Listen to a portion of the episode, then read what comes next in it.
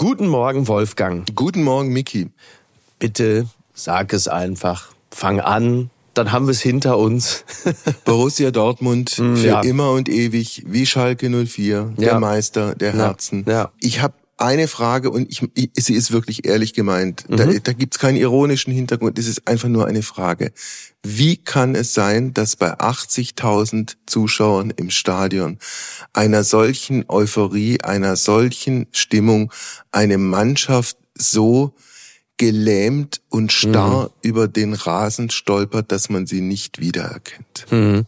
Also das ist wahrscheinlich, du, du hast die Erklärung dafür wahrscheinlich auch schon mitgeliefert. Ne? Es sind 80.000 und ähm, ist sag mal, vom Ergebnis her nicht vergleichbar. Aber wir erinnern uns damals, als Brasilien 1 zu 7 eingeknickt ist gegen Deutschland im heimischen Stadion vor den mhm. Fans. Mhm 2014. Ähm, manchmal ist der Druck einfach zu groß, offensichtlich. Und die ganze Stadt hat natürlich sich schon darauf vorbereitet, wie feiern wir denn morgen und wo wollen wir denn feiern und ja. was machen wir alles. Und äh, der Sieg gegen Mainz war eingepreist und alle sind davon ausgegangen, das ist jetzt eine Formalität. Und der Druck war halt dann offensichtlich zu groß für die Mannschaft, die ja generell eine Neigung dazu hat, Matchbälle zu vergeben, so dann halt eben auch an, an diesem Samstag. Das ambivalente Gefühl ist bei mir, dass ich gerade mit dem Samstag, den ich äh, in der Stadt und im Stadion verbracht habe, dachte, verdammt nochmal, du musst wirklich häufiger ins Stadion gehen, weil es einfach ein unglaublich tolles Erlebnis ist, mhm. mit diesen Fans, okay. auch in der Stadt zu sein, so diese ganze Stunde durch die Stadt zu spazieren zum Stadion hin. Mhm. Ganz toll, eigentlich ein Indikator zu sagen, ich muss das viel häufiger haben, dass die Bayern jetzt elfmal Meister geworden sind, obwohl sie wirklich alles dafür getan haben, das zu verhindern.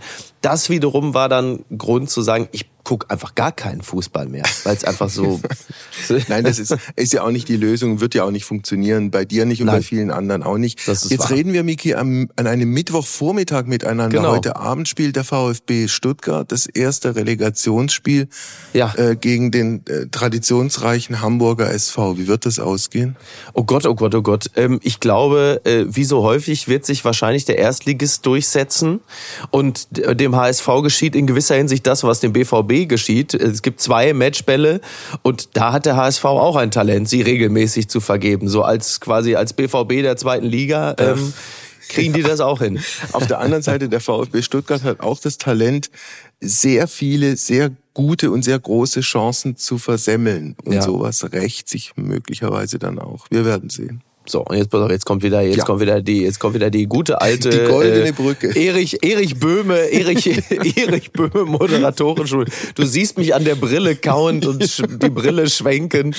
Lieber Wolfgang, äh, du hattest die Chance, den großen Kai Diekmann zu treffen. Hast ja. du sie versemmelt? Ich hoffe nicht und ich glaube nicht. Äh, möglicherweise hängt es auch an der Vorbereitung. Mhm. Und diese Vorbereitung hat wiederum mit dir zu tun. Ich habe mir den Kölner Treff angeguckt. Ja, da hattest ja. du ihn ja vor ein paar Wochen, wobei mir Miki übrigens aufgefallen ist, dass du ihn da geduzt hast. Ja, ja, das habe ich.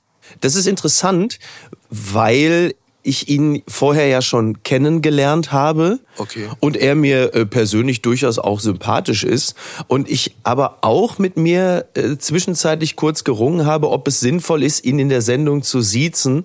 Es war mir dann einfach zu aufgesetzt, dann plötzlich wieder in sie zu verfallen, um eine journalistische Distanz zu schaffen. Ich muss aber sagen, ich beneide jeden Interviewer um die Gelegenheit, nochmal das Sie zu verwenden in dem Zusammenhang, denn eine gesunde journalistische Distanz ist bei Kai Diekmann ja durchaus angebracht, der ja sehr charmant ist und auch klug und auch unterhaltsam, aber gleichzeitig als Chefredakteur der Bild natürlich innerhalb von 16 Jahren auch so viel Schweinereien angehäuft hat, was vermutlich gar nicht anders geht, aber auch sicherlich einer persönlichen Triebfeder entspringt. Ja. Und da ist ein Sie manchmal wahrscheinlich besser. Er macht schon einen sehr in sich ruhenden, absolut professionellen Eindruck, ja. ist in Maßen im Übrigen auch zur Selbstironie fähig. Mhm. Seinem Nachfolger hm, hätte man das möglicherweise so äh, nicht attestiert.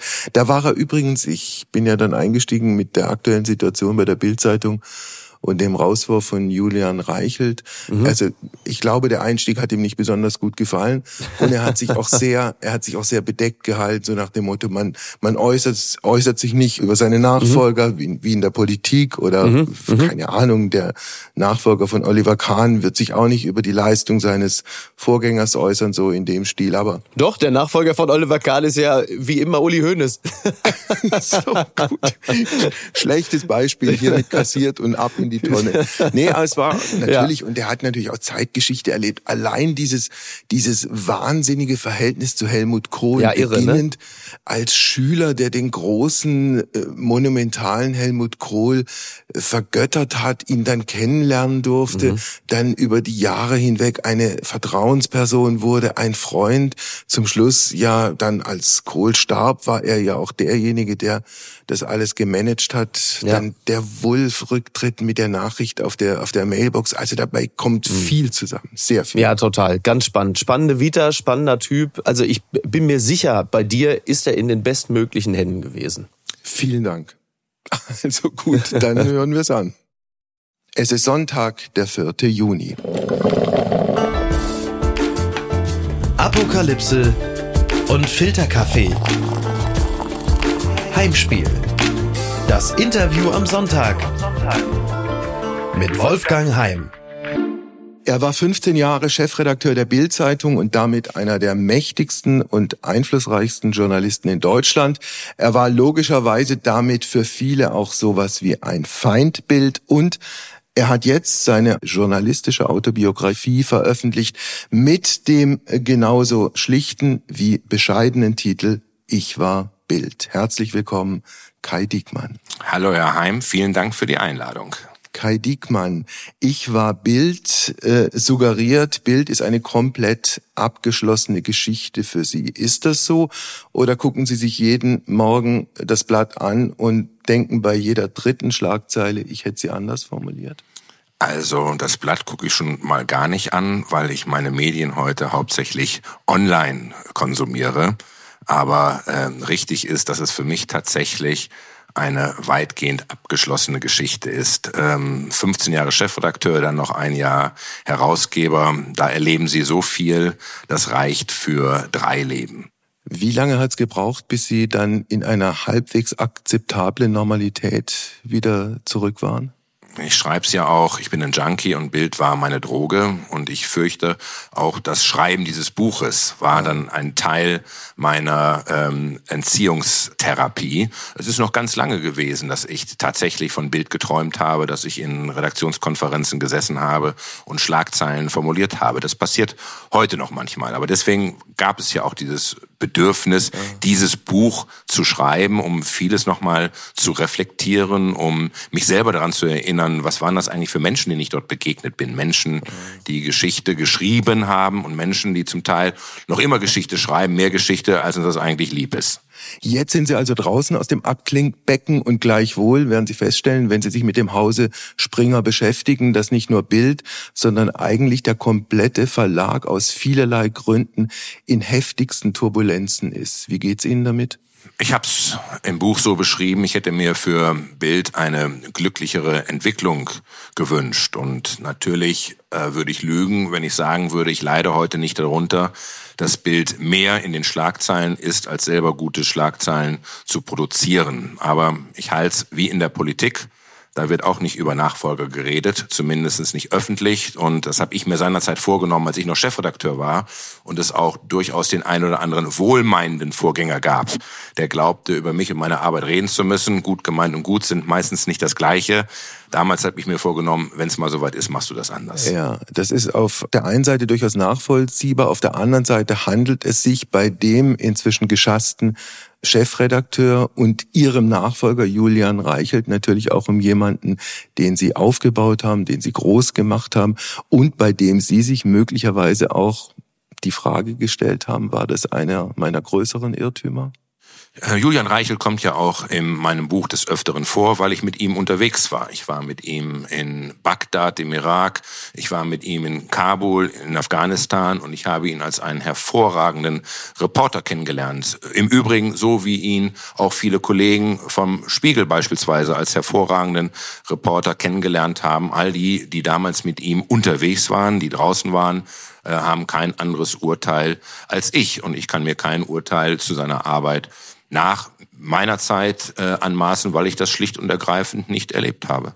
Ja, wobei da die Vorwürfe natürlich schon sehr massiv sind, was Machtmissbrauch angeht, was sexuelle Übergriffe angeht, Dinge äh, dieser Art. Unabhängig davon, Ihre Kontakte ins Hause Springer sind davon unbenommen und nach wie vor gut? Fragezeichen. Ich habe bei Springer, ich habe bei Bild natürlich nicht nur viele Kollegen zurückgelassen, sondern auch ganz viele Freunde. Also das war ein großartiges Team und Sie können 13 Jahre nicht an der Spitze sein, ohne von einem Team getragen zu werden. Und das waren wirklich hervorragende Leute, die ja auch äh, in anderen Medien äh, Karriere gemacht haben, von dpa bis Spiegel. Und äh, selbstverständlich habe ich heute auch noch viele freundschaftliche Verbindungen ins Haus Springer. Ich freue mich, dass mit Marion Horn jetzt eine Chefredakteurin in die Verantwortung gekommen ist, die ich schon in meiner Zeit sehr gefördert habe, die ich zu Bild seinerzeit geholt habe und die in meiner Zeit Chefredakteurin der Bild am Sonntag geworden ist. Die kennt die Marke in- und auswendig. Liest man das Buch von Stuckrad Barre, noch wach, Fragezeichen, dann kann man eigentlich nur zu dem Ergebnis kommen, als Frau, als Redakteurin, Journalistin, Reporterin bei der Bildzeitung, das ist eine verdammt schwierige, heikle und möglicherweise auch gefährliche Angelegenheit. Jetzt mal weg von Julian Reichelt. Haben Sie in Ihrer Zeit als Bildchefredakteur über diesen langen Zeitraum festgestellt oder vielleicht auch im Nachhinein feststellen müssen, dass Frauen sich bei Ihnen sehr unwohl gefühlt haben in der Redaktion? Also vielleicht zunächst einmal ein Wort zu ähm, Benjamin Stuckrad-Barre, den ich aus der Zusammenarbeit bei Bild äh, gut kenne. Der ist ein äh, großartiger Marketingfuchs, aber er hat ja nun kein ähm, journalistisches Sachbuch geschrieben, sondern er hat, wie er selber sagt, äh, einen Roman geschrieben und alles sei frei erfunden. Und das ist natürlich auch die, die Chance, die ich als Romancier habe, dass ich das, was nicht passend ist, dann auch passend mache. Mitunter stelle ich mir natürlich auch die Frage, ähm, dann bin ich zehn Jahre bei Springer und verdiene dort auch verdammt viel Geld und stelle dann fest, dass mich mein Gewissen anspricht. Ähm, ich erinnere mich an die ein oder andere Führungskräftetagung, wenn Matthias Döpfner dort es in der Nase juckte, da war äh, Benjamin Stuckrad-Barre der Erste, der ein Taschentuch gezückt hat. Also das erhöht in meinen Augen zumindest nicht die Glaubwürdigkeit. In meiner Zeit, und das, ich kann ja nur das beschreiben, was ich erlebt habe, habe ich ein solches Klima überhaupt nicht festgestellt. Äh, ganz im Gegenteil. In den ganzen 16 Jahren gab es äh, einen Fall, da bin ich angesprochen worden, da gab es ein Problem.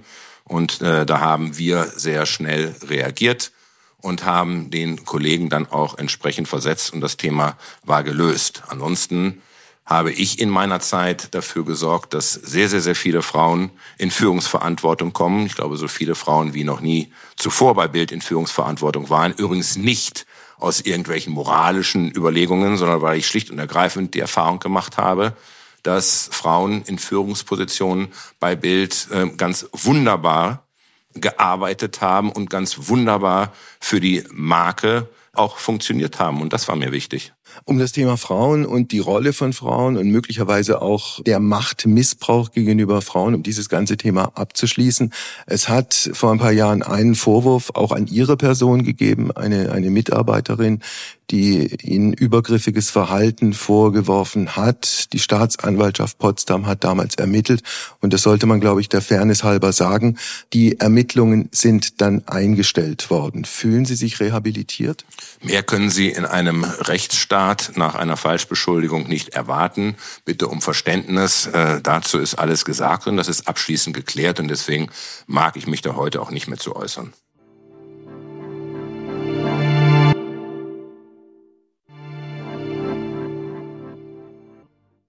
Wir gucken, Kai Diekmann, wenn Sie einverstanden sind, gemeinsam ein bisschen auf Ihr Leben. Jahrgang 1964, geboren in Oberschwaben, genauer gesagt in Ravensburg, groß geworden in der Weltmetropole Bielefeld. Ihr Vater Anwalt und Notar, das heißt gutbürgerliches Elternhaus, Frage mit Goethe und Schiller und eher nicht mit der Bildzeitung? Das ist äh, korrekt, zwar nicht nur mit Goethe und Schiller, aber ähm, das Cello spielte auch eine große Rolle. Und die Bildzeitung war in der Tat bei uns zu Hause ein Tabu. Und wenn mein Vater im Dänemark-Urlaub die Bildzeitung äh, mit ins Ferienhaus brachte, dann war meine Mutter not amused. Und insofern habe ich dann die Bildzeitung auch erst viel später als Produkt wahrgenommen, als ich nämlich bei der Bundeswehr war. Aber ich habe schon als Schüler die selbstverständlich die Bücher von Günter Wallraff gelesen über seine Zeit bei Bild. Er ist der Mann, der, der bei Bild, genau, der Mann, der bei Bild Hans Esser war, also in falscher Identität in der Redaktion gearbeitet. Und diese Bücher haben mich fasziniert. Und ich fürchte nicht in dem von Günter Wallraff gewollten Sinne, sondern weil sie eine Welt beschrieben haben, die ich unglaublich attraktiv und spannend fand. Und insofern hat äh, ein Stück weit ist Günter Wallraff schuld, dass ich mich dann für den Journalismus interessiert habe. Wobei natürlich die Methoden damals in den 70er Jahren, die Wallraff der sich ja in die Redaktion unter anderer Identität reingeschmuggelt hat, schon brutal waren. Ja, das vieles von dem, was in seinen Büchern beschrieben ist, geht gar nicht, äh, ist nicht akzeptabel ist auch damals schon falsch gewesen. Äh, manches von dem, was er beschrieben hat, und wir haben uns über vieles auseinandergesetzt, belegt nicht, dass die Bildzeitung Fehler gemacht hat, dass äh, Günter Wallraff ein großartiger Täuscher war. Also wenn er beispielsweise beschreibt, dass er seinem Ressortleiter eine Geschichte verkauft hat, in der eine äh, Politesse den eigenen Ehemann aufgeschrieben hat mhm. und das dann so detailliert schildert, dann kann ich an der Stelle dem Ressortleiter keinen Vorwurf machen, sondern dem Reporter, der hier seinem Ressortleiter eine falsche äh, Geschichte auftischt. Jetzt muss man aber auch sagen, dass sich natürlich Medien verändert haben. Und zwar nicht nur die Bildzeitung, sondern ähm, alle Medien, so wie sich Gesellschaft weiterentwickelt, so wie sich das Verständnis dafür, was soll in Zeitungen stattfinden, was darf da stattfinden, was soll nicht stattfinden, mit einer Entwicklung in einer Gesellschaft Schritt hält. Denken Sie mal an die Titelbilder des Sterns aus den 80er Jahren. Die sind auch ganz anders, als sie heute gewesen wären. Und ich glaube, ähm, dass viele Inhalte, die in den 60er, 70er, 80er Jahren vielleicht noch akzeptabel waren, heute nicht mehr akzeptabel sind. Und wir führen ja diese Debatte fortwährend, wenn wir uns heute darüber verständigen, wie schreiben wir denn? Äh, was dürfen wir erzählen? Was dürfen wir sagen? Was dürfen wir nicht sagen? Und so unterliegen halt auch Medien in ihren Inhalten und wahrscheinlich auch in den äh, Methoden einem ständigen Wandel geht Ihnen das manchmal zu weit, auch im Hinblick auf, äh, auf Gendern, auf die Art und Weise, wie man sich möglichst politisch korrekt auszudrücken hat? Also ähm, ich habe neulich mal von äh, Witwern und Witwerinnen äh, gelesen und da muss ich sagen, hat's mich wirklich geschüttelt. Das finde ich absurd, ähm, so wie ich auch die Versuche absurd finde, Inhalte nachträglich zu verändern und nachträglich zu korrigieren. Damit ist ja niemandem geholfen. Damit mache ich ja die Vergangenheit nicht besser, sondern im Gegenteil, ich mache es mir einfacher. Und ich halte es für richtig, die Dinge einzusortieren, zu erklären, warum bei einem Roman diese Handlung äh, geschildert wird oder warum jemandem ein Denkmal gebaut worden ist. Ich halte es für richtig, immer den Kontext herzustellen, zu erklären, wieso war das so, warum war das so, aber nicht zu versuchen, mit den Dienstreiseregeln von heute, den Compliance-Regeln von heute, die Dienstreisen von vorgestern zu beurteilen. Wenn Sie einverstanden sind, würde ich nochmal in der Zeitachse ein bisschen nach hinten gehen oder nach vorne, je nachdem, von wo aus man es anguckt. Also, Sie waren dann ein Jugendlicher, der in dieser Familie groß geworden ist. Sie haben Abitur gemacht und Sie waren irgendwie in einem Alter, wo man, wo man sich nach Idolen umguckt. Sie hatten damals Ende der 70er Jahre ein relativ großes Repertoire zur Auswahl. Das ging letztlich von Che Guevara bis Michael Jackson. Und Sie haben sich entschieden für Franz Josef Strauß und Helmut Kohl. Furchtbar, oder? Äh, furchtbar weiß ich gar nicht, aber, aber extrem schwer nachvollziehbar. Nein, gar nicht, weil es war mir immer ein Bedürfnis, gegen den Strom zu schwimmen. Mainstream war nicht mein Ding. Und Sie beschreiben es ja gerade richtig, die 80er Jahre, die waren eher von linkem Mainstream geprägt. Äh, Friedensbewegung. Die Friedensbewegung. Es sollten neue Mittelstreckenraketen in Deutschland aufgestellt worden. Millionen, die sich versammelten zu irgendwelchen Die-Ins in den Bonner Hofwiesen. Natürlich der äh, Kandidat Franz Josef Strauß, der den Widerspruch provoziert hat wie kein anderer Kandidat vor ihm und wahrscheinlich auch kein anderer nach ihm. Das hat mich unglaublich politisiert und ich fand es eben halt wichtig, dann dann ein anderes Zeichen zu setzen und mich für das Schwimmen gegen den Strom zu entscheiden. Und deswegen bin ich halt aufgetreten mit diesem Franz Josef Strauß Badge und deswegen hat mich auch irgendwann Helmut Kohl interessiert und deswegen habe ich mich auch irgendwann für den Axel Springer Verlag interessiert, ja. weil der nun auch komplett gegen den Strom schwamm. Mit seinem Festhalten zum Beispiel an der deutschen Wiedervereinigung, ja. was Axel Springer ja seinen Redakteuren sogar in die Verträge hat schreiben lassen. Wobei das ja damals äh, nicht im entferntesten irgendein Thema auf der Agenda war. Das wurde einmal im Jahr rausgeholt, da wurden ein paar Fensterreden gehalten und das war's. Na, das stimmt nicht so ganz, weil erinnern Sie sich mal dran, in den späten 80er Jahre, Mitte der 80er Jahre, gab es eine heftige Debatte darüber, das Wiedervereinigungsgebot aus dem Grundgesetz zu streichen, weil man müsste sich doch jetzt mit den deutsch-deutschen Realitäten abfinden. Und das war nicht etwa nur eine linke Debatte in der SPD, die waren da eh schon ganz woanders, es war eine Debatte, die in der CDU stattgefunden hat. Und es gab einen, der dort Widerstand geleistet hat, das war Helmut Kohl. Ich werde übrigens auch nicht vergessen, was sich der Springer Verlag 89 geleistet hat. Sie wissen ja, ich habe es gerade erwähnt, äh, in unseren Arbeitsverträgen wurden wir darauf verpflichtet, aktiv für die Wiedervereinigung einzutreten. Im Ergebnis haben wir ja zum Beispiel in all unseren Zeitungen über Jahrzehnte die DDR immer nur in Gänsefüßchen geschrieben. Warum? Weil DDR, Deutsche Demokratische Republik, weder deutsch noch demokratisch noch Republik. Das hat uns immer viel Kritik eingebracht. Aber ich fand es bemerkenswert. Im Sommer 89, im Sommer 89 hat der Verlag entschieden, sich den deutsch-deutschen Realitäten anzupassen ah. und mit einem Vorstandsbeschluss die Gänsefüßchen abgeschafft. Drei Monate später ist die Mauer gefallen.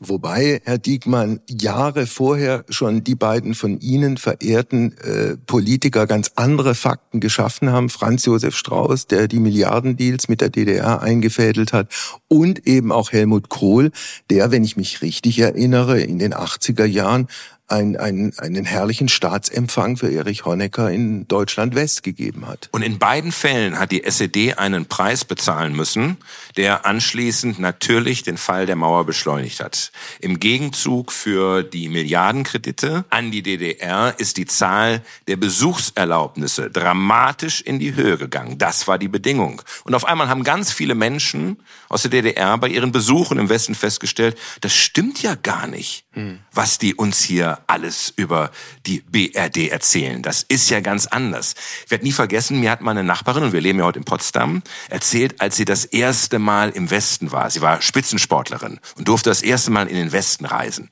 Und dann ist sie in den Westen gefahren und dann hat sie ihren Trainer daheim angerufen und hat gesagt, ihr habt immer gesagt, der Westen stinkt.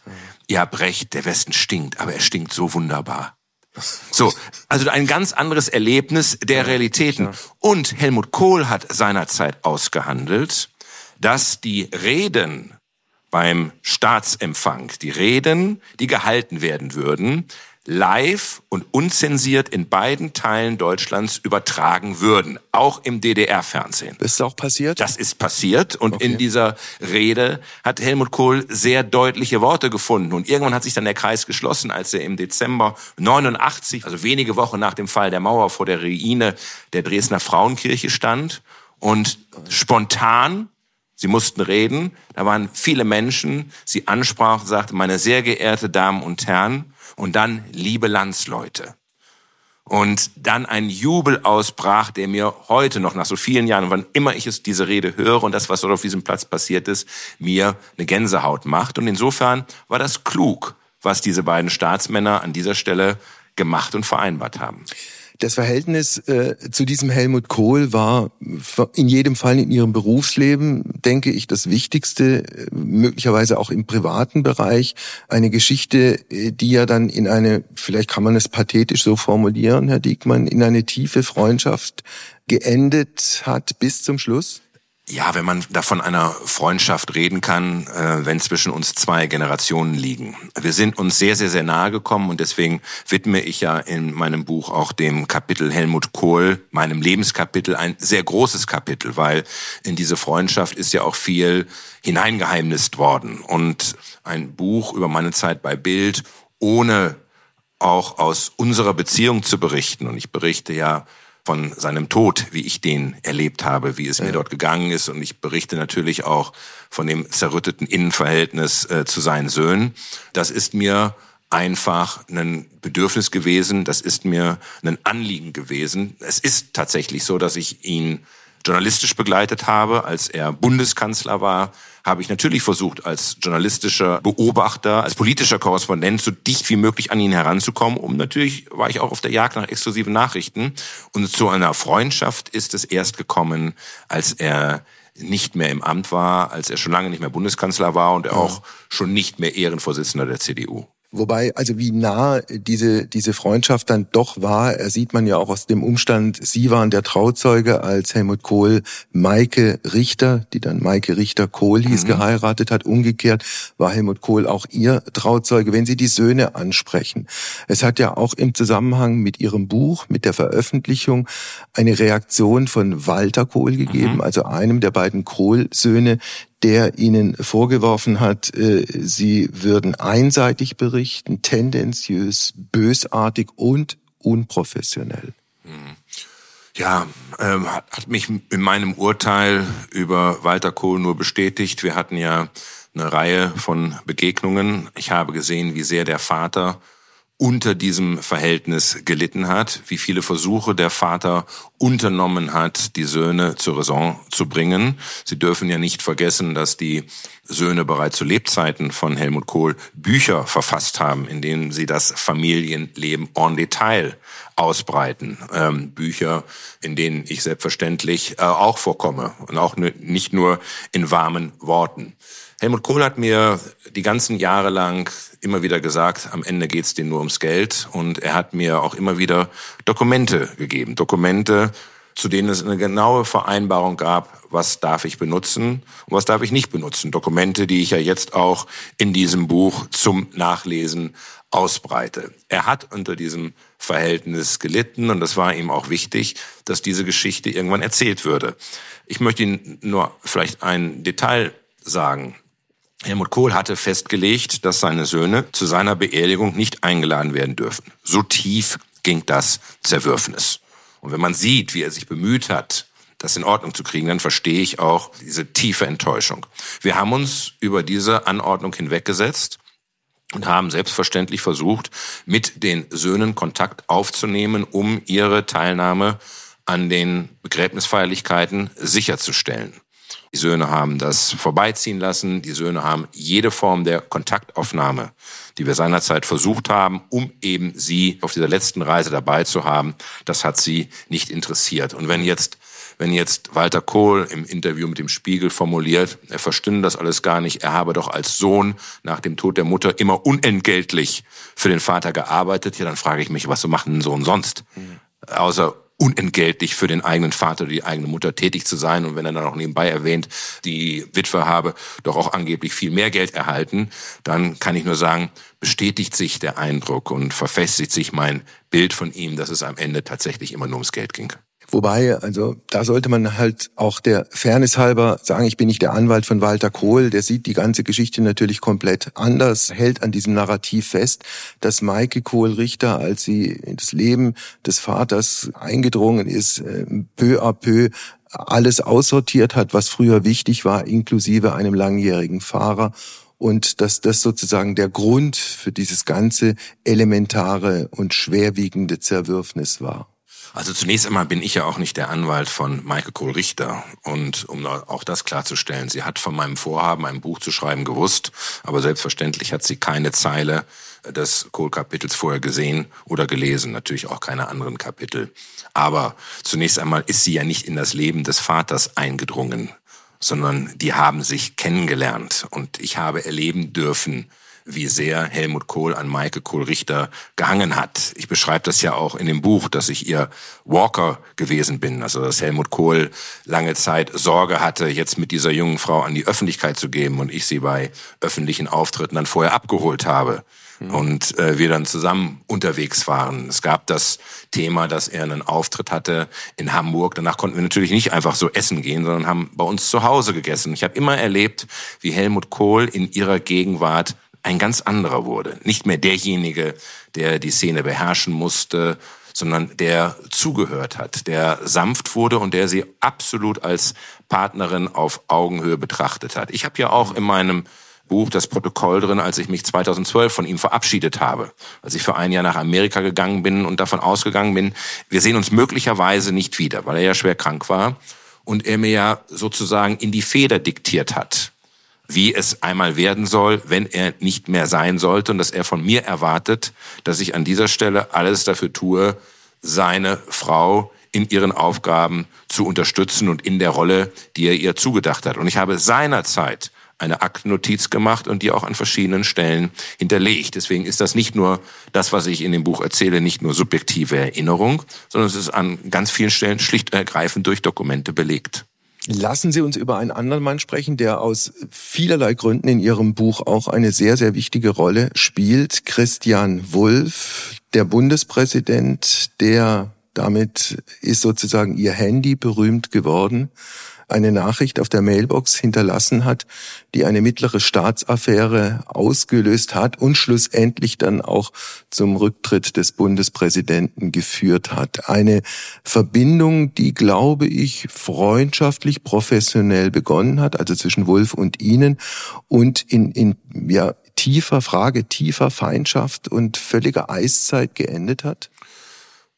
Also aus meiner Sicht weder das eine noch das andere. Ich schreibe in dem Buch ja auch, dass wir uns bis zu seiner Kandidatur ähm, selten über den Weg gelaufen sind. Ähm, es konnte dort schon keine freundschaftliche Nähe geben, weil ich ja bekanntermaßen ein Kolianer war und er eben kein Kolianer. Und erst mit der Kandidatur zum Amt des Bundespräsidenten haben wir uns dann erstmalig getroffen, kennengelernt. Es gab ja auch damals ein Dissens im Verlag. Das fand ich ganz spannend, äh, wenn es immer heißt, ja, beim Verlag, da werden dann die Tagesbefehle ausgegeben, wir unterstützen müssen. Das können Sie auch nachlesen, die ganzen SMSen, die ich seinerzeit mit Matthias Döpfner austausche. Wir waren für Wolf. Und zum Beispiel die Bild am Sonntag und Matthias Döpfner waren für Gauck. Die berühmte Schlagzeile der Bild am Sonntag, Yes, we Gauck. Das war bei uns nicht einer besonderen Sympathie für Christian Wulff geschuldet, sondern wir konnten schlicht rechnen und wussten halt, dass im dritten Wahlgang in der Bundesversammlung die relative einfache Mehrheit für Christian Wulff reichen würde. Ich habe mir das ja nicht ausgesucht, dass es so kommt, äh, wie es kommen sollte. Ich habe mir nicht ausgesucht, dass er auf meine Mailbox spricht, fast vier Minuten von Krieg spricht, mit Strafanzeige droht. Das war eher eine Sache, die mich gestört hat, weil ich mir klar war von Anfang an, dass sobald diese Geschichte bekannt würde, unsere wirklich glänzende Recherche zu seinem Hauskauf überlagern würde und es dann wieder natürlich in eine Geschichte gehen würde, Machtkampf, Präsidial, Amt, Schloss Bellevue gegen die Bildzeitung, der Bundespräsident gegen den Bild-Chefredakteur. So ist es dann ja auch letztendlich gekommen. Wobei, wenn ich eins sagen darf, äh, Kai Diekmann, die Geschichte fing ja eigentlich sehr, insofern doch freundschaftlich an, weil es eigentlich eine Win-Win-Situation war damals in Hannover. Wulf hatte sich von seiner Frau getrennt, es gab eine neue Partnerin und es mhm. gab, glaube ich, mit ihnen oder mit der Bildzeitung den Deal, die zwei marschieren äh, an einem Wochenende äh, durch den Wald, also ein schöner Waldspaziergang. Und dann tauchen plötzlich wie aus dem Nichts irgendwelche Reporter und Fotografen auf. Und Herr Wulff sagt, ja, was macht ihr denn da? Und das Ganze war eine komplett inszenierte Geschichte. Die war allerdings nicht von uns inszeniert. Es waren ja, wie gesagt, Reporter auch anderer Medien dort, sondern das war die klassische Inszenierung äh, der Staatskanzlei. Christian Wulff war gut darin, als Ministerpräsident mit den Medien zu spielen und die Medien auch zu benutzen. Und ich glaube auch, diese Selbstdarstellung in den Medien hat ihn dann ja auch qualifiziert für das Amt des Bundespräsidenten. Und er musste dann feststellen, dass in Berlin ein völlig anderer Wind weht. Und er hat sich nie von seinem Habitus gelöst, den er als Ministerpräsident in Niedersachsen gepflegt hat. Ich beschreibe ja auch die Szene, dass ich ihm an irgendeiner Stelle mal geraten habe, mal seine Telefonnummer zu ändern, weil es könne nicht angehen, dass sich der Bundespräsident von Journalisten einfach anrufen lässt und umgekehrt, das heißt auch keine kluge Idee, als Bundespräsident Journalisten anzurufen und sich über Berichterstattung zu beklagen. Mhm. Das war in einer Zeit, in der wir noch nicht den Konflikt hatten, ähm, in den wir dann gemeinsam geraten sind. Es ist dann gekommen, wie es gekommen ist. Es gab den Rücktritt, es gab staatsanwaltschaftliche Ermittlungen. Es wurde, ich weiß nicht, mit einem immensen Aufwand für sehr viel Steuergeld geguckt, äh, wo äh, Christian Wulff gefehlt hat, welche Bobbycars auf welchen nordfriesischen Inseln eine Rolle gespielt haben, äh, welche Essensquittungen beim Oktoberfest in München angefallen sind und medial gesehen, und wenn ich das sozusagen als damals Mitbetroffener sagen darf, ich habe mal eine Sendung gemacht, da lag er schon am Boden, eine Sendung mit Christoph Lüttgert, dem damaligen NDR-Reporter, der die Hannover Connection gut kannte. Und ich muss sagen, ich hätte diese Sendung hinterher habe ich mir überlegt, ich hätte sie nicht machen sollen. Und ich habe gelernt, dass es nicht gut ist, auf einen, der schon auf dem Boden liegt und die komplette deutsche Medienlandschaft hat das gemacht, auf einen, der am Boden liegt, nochmal draufzuhauen.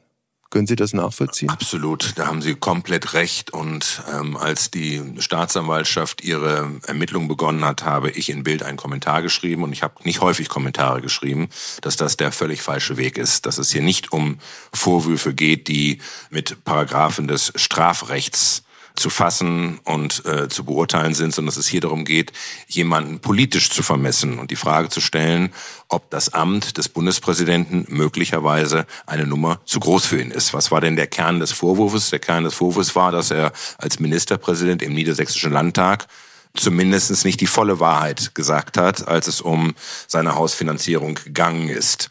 Und das ist natürlich für einen Bundespräsidenten ein gravierender Vorgang, weil der Bundespräsident verfügt über keine andere politische Macht als die der moralischen Kraft seines Wortes. Und insofern war das ein erklärungswürdiger Vorgang. Ich bin bis heute davon überzeugt, hätte sich Christian Wulff seinerzeit hingestellt und gesagt, ich habe einen Fehler gemacht und ich war unter Druck und ich bedauere diesen Fehler, dann wäre ihm das verziehen worden, weil die Deutschen tun nicht so gerne wie zu verzeihen, jemandem anders, weil es einen ja selber auch ein Stück weit erhöht. Er hat sich aber für den anderen Weg entschieden. Er hat versucht, die Berichterstattung zu verhindern und hat dann aus meiner Sicht Fehler an Fehler aneinandergereiht. Und ich glaube, das ist es eher gewesen, was anschließend zu dem Urteil geführt hat, dass ihm tatsächlich das Amt des Bundespräsidenten ein Stück weit eine Nummer zu groß für ihn ist. Es war nicht die eigentliche Krise, sondern wie so häufig der Umgang mit der Krise. Und schauen Sie mal, Geschichte wiederholt sich. Wenn wir uns die aktuellen Vorgänge angucken, die jetzt ein paar Tage zurücklegen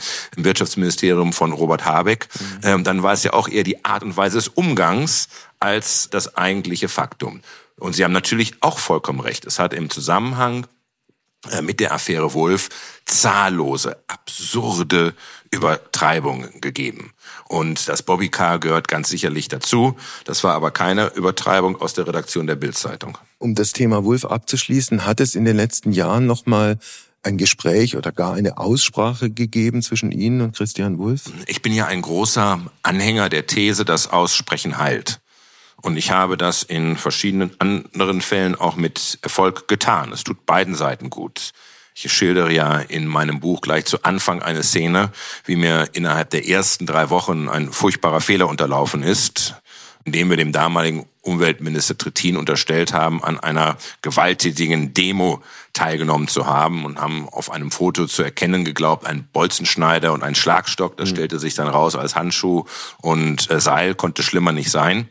Ähm, das hat zu einer sehr heftigen Auseinandersetzung geführt und es hat viele, viele Jahre gedauert, bis wir uns darüber ausgetauscht haben. Und ich habe jetzt im Februar diesen Jahres bei der Münchner Sicherheitskonferenz haben wir zufällig an einem Tisch gestanden und haben uns sehr vernünftig und sehr konstruktiv einmal sehr ausführlich über diese Geschichte von damals unterhalten. Ich habe das über verschiedene Kanäle Christian Wulff angeboten ähm, zuletzt, glaube ich, 2021 oder 2022, als es um den zehnten Jahrestag der Affäre ging und es verschiedene Filmprojekte und Podcastprojekte dazu gegeben hat.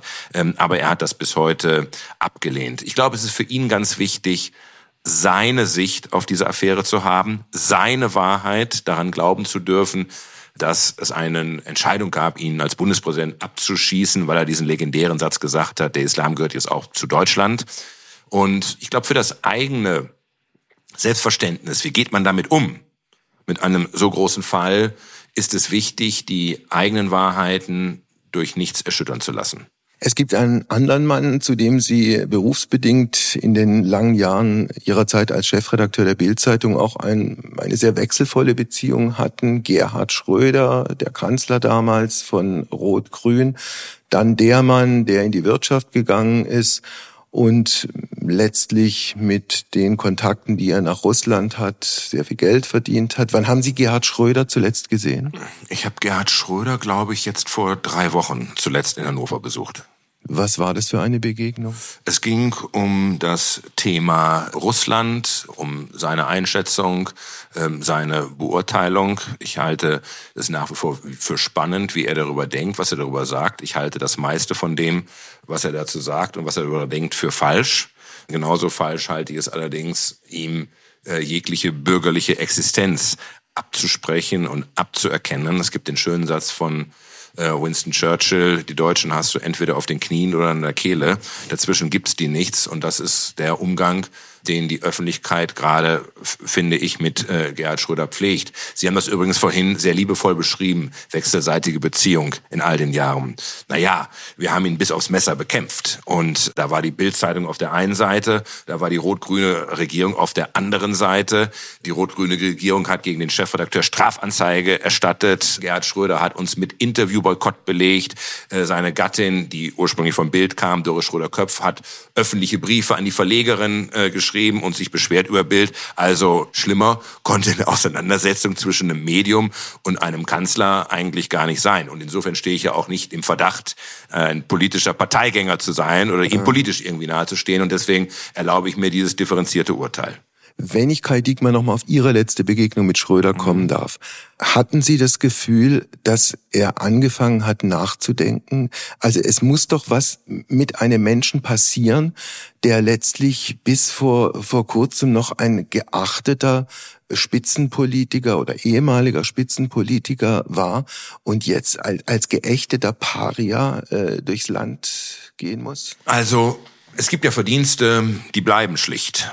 Dazu gehört aus meiner Sicht, das wird politisch von anderen anders gesehen, gehört aber aus meiner Sicht ganz sicher die Reformagenda 2010 gegen die Sie ursprünglich auch mal waren. Gegen die wir ursprünglich auch mal waren, mit äh, Schlagzeilen, für die ich mich heute schäme. Ähm, jetzt gehen sie auch noch an die Sparbücher unserer Kinder ran oder äh, mehr Haustiere ausgesetzt wegen Hartz IV. Einfach absurd. Das war eine absurde Kampagne, mit der wir den linken Widerstand, nicht nur der Linken, sondern auch des linken Teils der Gewerkschaften in der SPD gegen Gerhard Schröder befeuert haben und natürlich auch unseren Teil der Verantwortung dafür tragen, dass die Kanzlerschaft von Gerhard Schröder infolge der Auseinandersetzung um die Agenda 2010 frühzeitig zu Ende gegangen ist. Ähm, das, was wir damals gemacht haben, diese Kampagne gegen die Reformagenda 2010, die war falsch.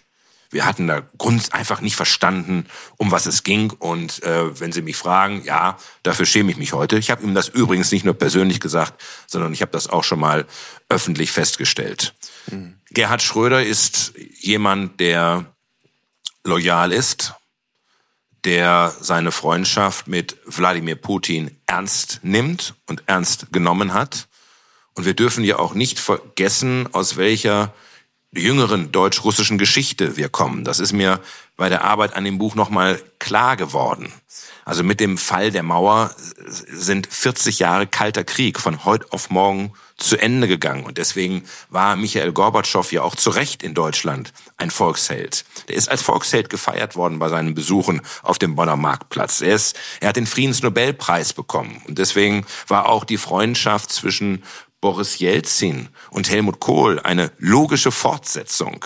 Der friedliche Abzug der Russen ohne einen einzigen Schuss 1994. Und deswegen gab es keinen Grund, nicht anzunehmen, dass sich das, was dort passiert ist, in der Freundschaft zwischen Wladimir Putin und Gerhard Schröder fortsetzen würde. Und ich wundere mich heute immer über all diejenigen, die behaupten, schon immer gewusst zu haben, dass Wladimir Putin ein zynischer Kriegsverbrecher ist und der Schlechter, der er heute ist. Ich habe Wladimir Putin in meinen Begegnungen 2000 im Kreml, 2001 in Sochi anders erlebt und ich werde auch seinen Auftritt im Deutschen Bundestag nicht vergessen, ja. als er im Herbst 2001 im Reichstag als russischer Präsident auf Deutsch zu den Abgeordneten gesprochen hatte und viele von ihnen damals Tränen in den Augen hatte. Und insofern nehme ich Gerhard Schröder, der sich ja mit seinem Nein zum Irakkrieg seinerzeit ein Stück weit isoliert hatte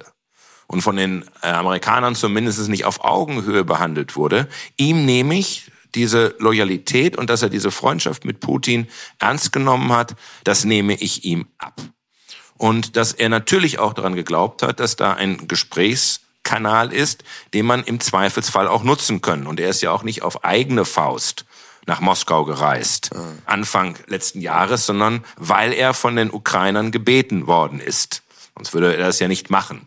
Das heißt nicht, dass es nicht ein dramatischer Fehler gewesen ist, so schnell als Kanzler AD in die Dienste eines russischen Staatsunternehmens zu treten. Das halte ich auch für falsch. Das war alles andere als klug.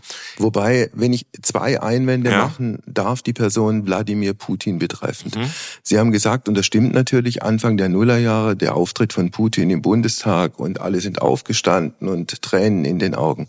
Das war zu einem Zeitpunkt, als Putin schon schlimmste Kriegsverbrechen im ersten Tschetschenienkrieg zu verantworten hatte. Punkt eins. Punkt zwei. Wladimir Putin ist KGB sozialisiert. Das heißt, Putin ist von Haus aus und von Berufswegen ein professioneller Manipulateur, ein Lügner und ein Trickser. Ich habe Wladimir Putin bei meinen Begegnungen zumindest anders erlebt, auch in seinen Äußerungen. Dass er jemand ist, der inszeniert, das habe ich bei jeder Begegnung erlebt. Und ich schildere ja diese Begegnungen auch in meinem Buch, bei meiner Reise äh, nach Sochi 2001, als er mich am Ende unseres Interviews überraschend fragt, ob ich mit ihm noch Jetski fahren, ob ich mit ihm noch äh, schwimmen gehen würde. Ich habe das erlebt in meiner Begegnung 2005 zum 60. Jahrestag des Kriegsendes, als er weit nach Mitternacht in einer gemeinsamen Begegnung mit Gerhard Schröder, der damals es gehasst hat, mit mir in einem Raum sitzen zu müssen und es eigentlich nur noch um einen Fototermin geht, er überraschend das Manuskript zerreißt und sagt, wir machen das alles nochmal und Gerhard Schröder die Gesichtszüge entglitten sind, weil er ahnte, er sitzt jetzt hier die nächsten anderthalb Stunden mit mir gefangen in diesem Raum. Er ist immer jemand, der inszeniert, überrascht, überrumpelt. Sie kennen die berühmte Szene mit Angela Merkel als und dem Hund, und dem, Hund dem Labrador, den er äh, in den Raum ruft, als dort schon die Kameras der Weltpresse aufgebaut sind und der Hund zu Angela Merkel geht und seine Schnauze auf ihr Knie liegt und Angela Merkel die Gesichtszüge entgleiten, weil wir wissen, wenn es eines gibt, vor dem sie Angst hat, dann ist es die Angst vor Hunden. Und ich habe natürlich äh, Wladimir Putin bei einer späteren Begegnung danach gefragt, ob er das nicht gewusst hat. Und er hat mir natürlich blank ins Gesicht gelogen und gesagt, er habe das nicht gewusst. Und nachdem er es erfahren habe, habe er sich sofort bei Angela Merkel entschuldigt. Ist natürlich Quatsch. Äh, solche Dinge werden im Vorfeld eines Staatsbesuches natürlich präzise vorbereitet. Klar. Aber vergessen Sie auch nicht, 2000 2001 sprachen wir im Verhältnis zu Russland immer vom gemeinsamen europäischen Haus, in dem jeder seinen Platz finden soll. Wir haben den Russen Teilhabe an politischen Entscheidungen, Teilhabe am Wohlstand versprochen. Und ist dann etwas passiert, womit keiner gerechnet hat, das waren die Anschläge von 9-11. Und diese Anschläge von 9-11 haben auf einmal das Interesse des Westens in eine ganz andere Richtung gelenkt. Der Westen hat sich nur noch auf den islamistischen Terrorismus konzentriert. Da gab es einen neuen Feind und Russland wurde auf einen Schlag langweilig.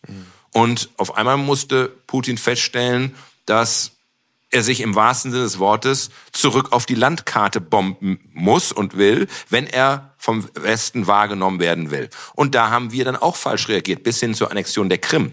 Da sind wir ihm nicht entschieden genug entgegengetreten, mit der Konsequenz, dass er wohl möglich geglaubt hat, der Westen lässt ihm das durchgehen. Es gibt eine Sache, die mich wirklich nachdenklich gemacht hat, als ich das Buch geschrieben habe und meine Gesprächsnotizen mit Michael Gorbatschow durchgegangen bin, den ich wirklich viele Jahre häufig getroffen habe und ich behaupte auch, wir waren ein Stück weit befreundet. Er hat mir auch zum Abschied von Bild seinerzeit einen wirklich sehr herzlichen Brief geschrieben.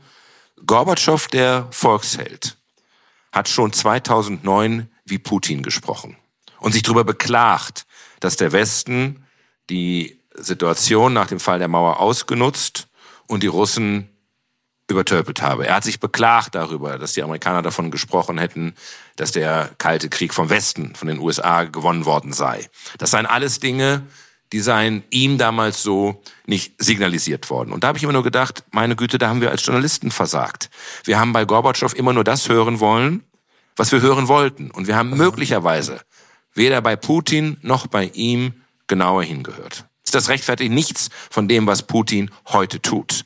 Aber ich versuche immer so ein bisschen zu erklären, warum sind wir dorthin gekommen, wo wir heute sind und was müssen wir verstehen aus der Vergangenheit, um möglicherweise voraussagen zu können, wie Putin weiter handeln wird. Ja.